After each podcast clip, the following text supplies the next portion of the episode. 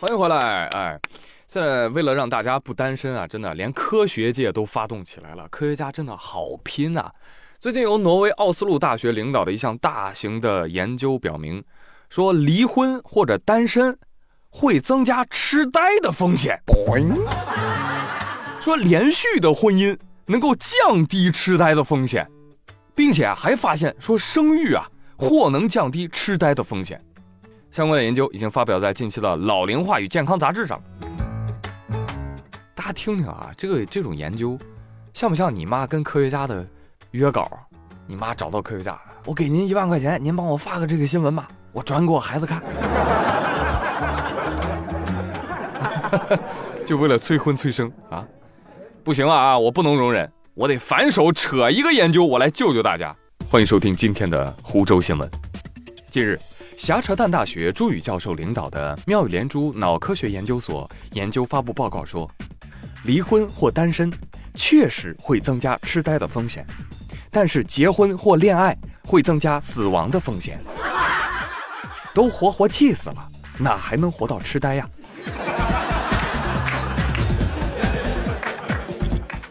社会各界纷纷表示非常准确，非常科学。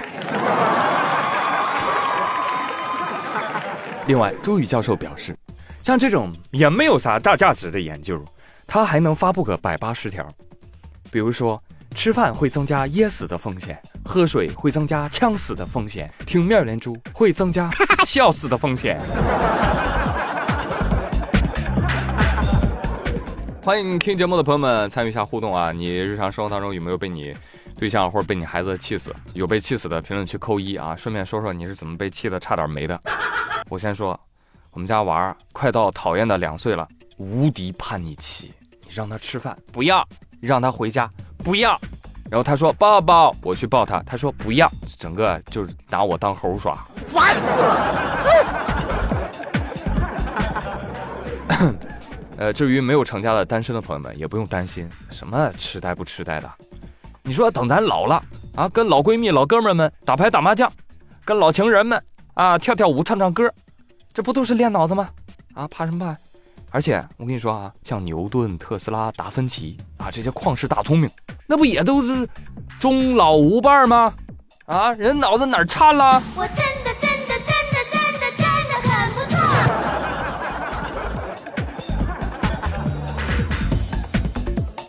别听大忽悠的啊，实在不行咱养个猫，逗个狗，对不对？无论养的是个逆子还是孝子。防痴呆的效果都是不错的。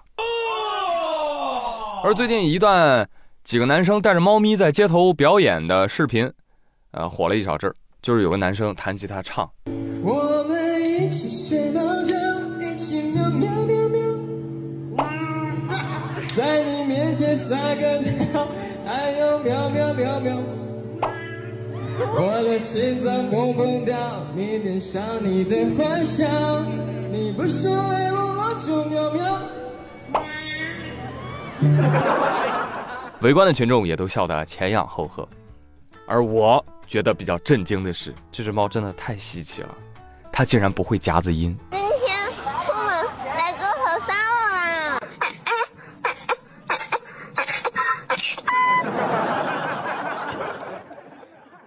猫说：“哎，不好意思，烟抽多了。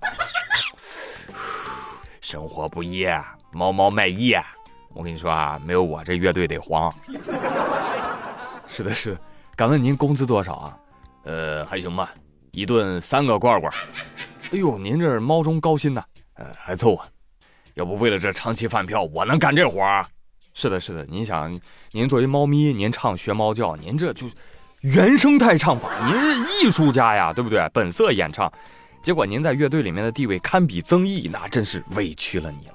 哟哟，好笑。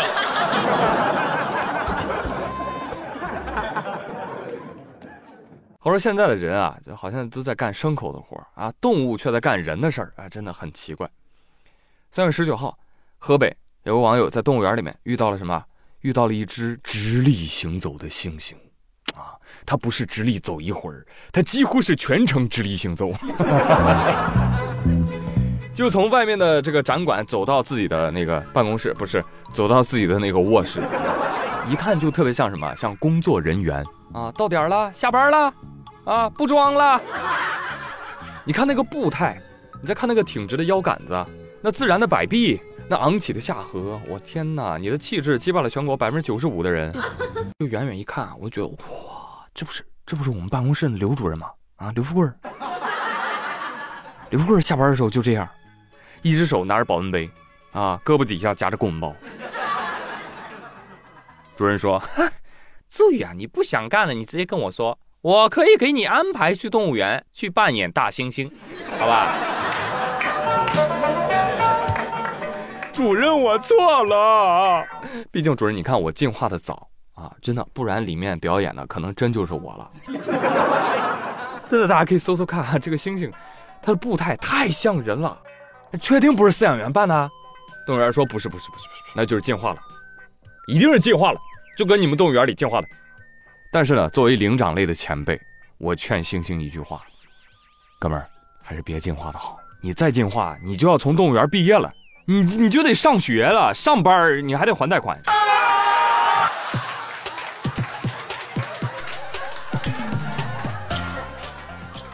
继续来说啊，这个猩猩下地走，老太上树爬，这个世界可太疯狂了。最近河南许昌，王先生的老母亲八十多岁了，但是平时身体特别好，什么舞狮啊、打腰鼓啊都不在话下。另外，他还有一个特别大的爱好，就是爬树。八十多岁，爬树啊，朋友们！当事人王先生就拍了个视频，老太太爬树还喜欢爬大树，你看那个高度啊，得有个。十米左右，啊，跟电线杆肩并肩，你知道吗？完人说：“哎呀，不是孩儿不孝啊，而是孩儿上不去啊。平时我就不让他爬树，他偏要爬。这当天啊，我就是听说我妈又爬树了，我就赶来。我在树下面，我喊他呀，怎么喊他都不下来。结果从早上九点多一直爬到下午两点多才下地儿。”什么？他在那干嘛？他就在那个树上摘榆钱儿吃。榆钱儿，不是榆钱儿啊？有人管没有管？榆钱儿，反正我也没吃过。有吃过的朋友说一说啊，榆钱儿好吃吗？呃，可以看出来啊，这位王老太太口欲期很长，叛逆期也挺长的。你还可以看出来啊。这个十米啊，它是树高的极限，不是老太太爬高的极限，你知道吧？我怀疑这个老太太年轻时在供电局上班。这种高度，你别说摘榆钱了，你就让我摘钱儿，我也不敢呐，真的。那行了，老太太，以后公交车上啊，遇到您，您要是不给我让座，那可说不过去了啊！滚站开！哎，家里面有这么一宝，你真是没办法。五十七岁的儿子不敢爬，三十七岁的孙子也只能在下面看着。活到这把岁数了，估计管他的医生都已经不在了。老太太说：“我其实主打的也不是叛逆，我主打的是看开，是超脱，是笑看人生，是鱼钱真好吃。”看到这个老太太，我就想吟诗一首啊。枯藤老树昏鸦，小桥流水人家。大树挂着大妈，有时挂俩，有时挂仨。